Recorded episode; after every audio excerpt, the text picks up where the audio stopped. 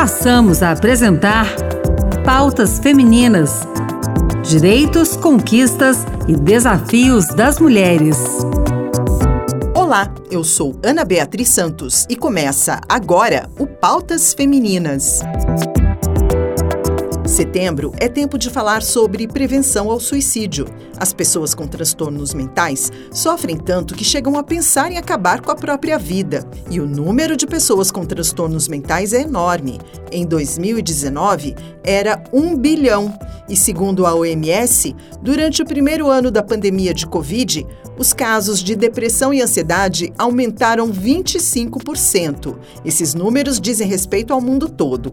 Para falar sobre a importância da campanha Setembro Amarelo, a gente conversou com a psicóloga Ana Luísa Tavares. Vamos ouvir? Ana Luísa, por que, que essa campanha Setembro Amarelo é tão importante? Para contextualizar a minha resposta, eu gostaria de apresentar alguns dados né, os dados atuais para vocês, e é sempre muito importante. Quando a gente fala de saúde mental, a gente sempre tem que falar sobre informações pautadas em dados retirados da realidade, né? ou seja, aproximar a conscientização da, da informação e a passada da desinformação.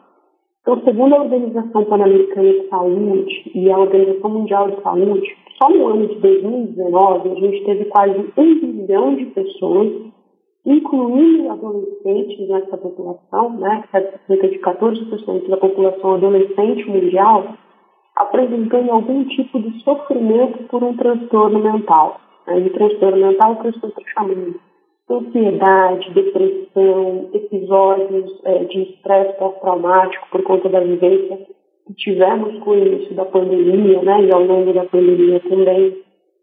E esse dado ele vai se tornando cada vez mais relevante quando a gente pensa os dados de suicídio, né, que o suicídio foi a causa de mais de, causa de mais de 100 mortes, né, dentro desses casos, 58% desses casos ocorreram em pessoas com idade abaixo de 50 anos.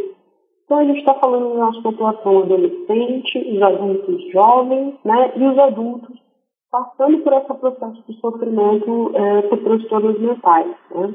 E aí as campanhas como a de Setembro Amarelo, elas contribuem para quê? Para propagação de informação e acesso aos meios de cuidado em saúde mental. Por isso que elas são tão relevantes e importantes. As pessoas que estão em condição de desamparo por tratamento e acompanhamento por uma situação de sofrimento e transtorno mental, elas morrem em média 10 a 20 anos mais cedo do que a população em geral.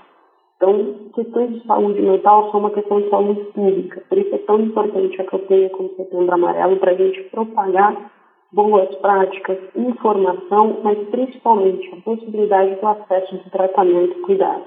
Então, como que, como que nós, principalmente nós mulheres, as ouvintes aqui do nosso programa, como que a gente pode identificar, até buscar ajuda para esses transtornos? Agora você tocou no ponto que ele de extrema importância e conscientização das ouvidas. Né? Porque é importante se perceber e perceber os outros. É, a, a incidência de contato com pessoas em situação de transtorno e sofrimento mental ela é muito recorrente, ela é muito grande. Né? Então, cada vez mais a gente se depara com conhecidos, familiares e até as próprias pessoas que nos escutam podem se deparar com essa situação de sofrimento mental. São situações que precisam ser tomadas de atenção, né? que são sinais ou indicadores. Sentimentos de tristeza recorrente, sem uma vinculação ou uma causa aparente que esteja despertando esses sentimentos. Né? Aquela tristeza que vem e ela fica, permanece, às vezes por mais de duas, três semanas, é um sinal de alerta.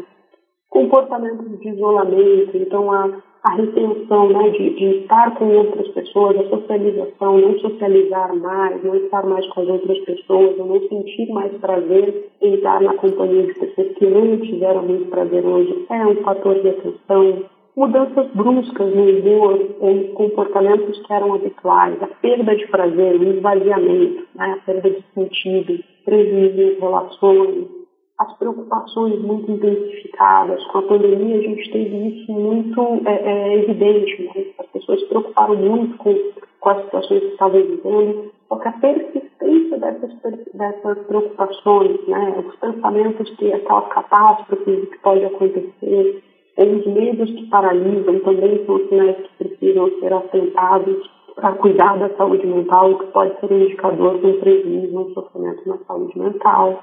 Sente medo de medo injustificado, tem algo que justifica esse medo, né?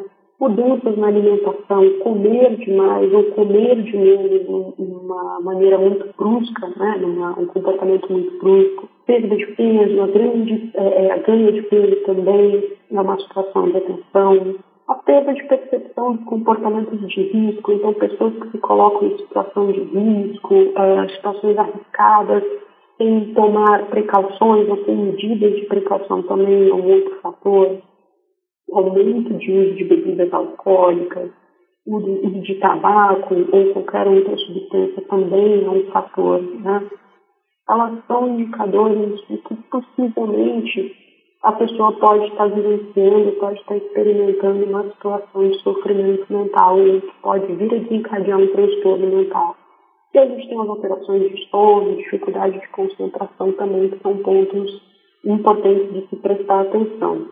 E quais são as ações, Ana Luísa, que nós podemos tomar para evitar chegar a um estágio de sofrimento tão grande porque o que acontece é isso, né? Às vezes o transtorno mental ele leva a pessoa a uma condição de sofrimento tão grande que ela pode chegar a ponto de querer atentar contra a própria vida, né? Eu posso falar assim? Sim, sim, ela pode tentar contra a própria vida. A gente pode falar também das ações de auto-extermínio, que é um comportamento do, do suicídio, né? É, é, e ele tem essa repetição, né? As pessoas que tentam contra a própria vida, elas vão tomando conta dessas sensações de esvaziamento, dessas tristezas recorrentes que podem vir a, a incorrer no ato, né? podem vir a, a, ter esse comportamento de é, é, atentar contra a própria vida.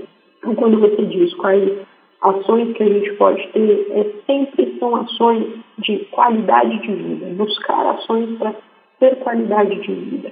Os cuidados com prazer, os cuidados com lazer, é, os cuidados nas relações interpessoais, cuidados com sono, com alimentação, rotinas que sejam saudáveis, prestar atenção nos estresses da vida, né? estresse com o trabalho, estresse nas relações, é, e tentar lidar com esses estresses de maneira saudável.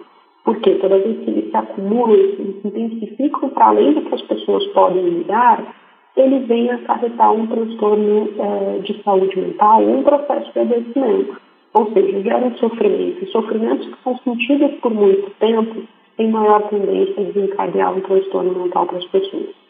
Eu queria que você deixasse um recadinho para nosso ouvinte que está com a gente até agora. O meu principal recado nesse momento, né, aproveitando toda essa abertura, é que o sofrimento pelos transtornos mentais ele não é uma fraqueza todas as pessoas podem passar por isso. E para passar por isso de uma forma em que se saia dessa situação, se entre em estado de saúde novamente, é necessário buscar saúde mental, serviços de saúde mental. É preciso saber que é possível buscar essa ajuda. Então, se você está em sofrimento, se você conhece alguém em situação de sofrimento, acolha isso que você está sentindo, acolha isso que a pessoa que está próxima a você está sentindo e acompanhe, busque atendimento para cuidar da sua saúde mental. Ela é extremamente importante nessa situação. A gente agradece a participação da psicóloga Ana Luísa Tavares e no site setembroamarelo.org você encontra mais informações sobre a campanha.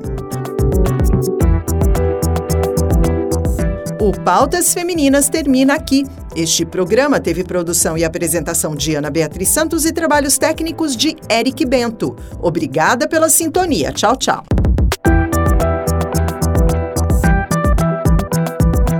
Acabamos de apresentar Pautas Femininas.